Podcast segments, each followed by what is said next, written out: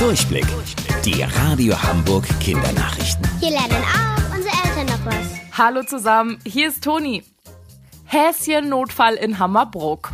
Am Mittwoch ging ein ungewöhnlicher Notruf bei der Hamburger Feuerwehr ein.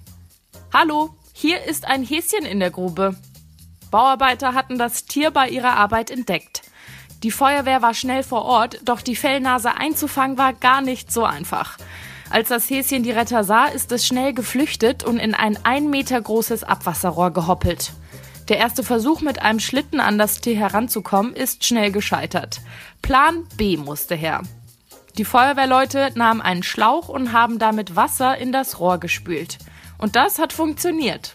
Der Hase wurde auf einer Welle herausgespült und mit einem Netz eingefangen. Das Häschen wurde anschließend sicher in ein Tierheim gebracht, wo es jetzt erstmal aufgepäppelt wird. Herr Flaschenpost wollte eine Elfjährige in Niedersachsen neue Freunde finden, mit denen sie sich Briefe gegen die Langeweile schreibt. Eine ziemlich coole Idee und das hat sogar funktioniert. Zwar nicht ganz, wie sie sich das vorgestellt hat, aber immerhin. Die Wasserschutzpolizei Nienburg hat die Flasche nämlich schon nach ein paar Stunden im Wasser entdeckt und herausgezogen. Die Polizisten haben sich über den Fund so sehr gefreut, dass sie die elfjährige Teda zusammen mit ihrer Mama eingeladen haben. Sobald Corona vorbei ist, darf sie ihre neuen Brieffreunde auf der Polizeistation besuchen und sogar das Polizeiboot erkunden.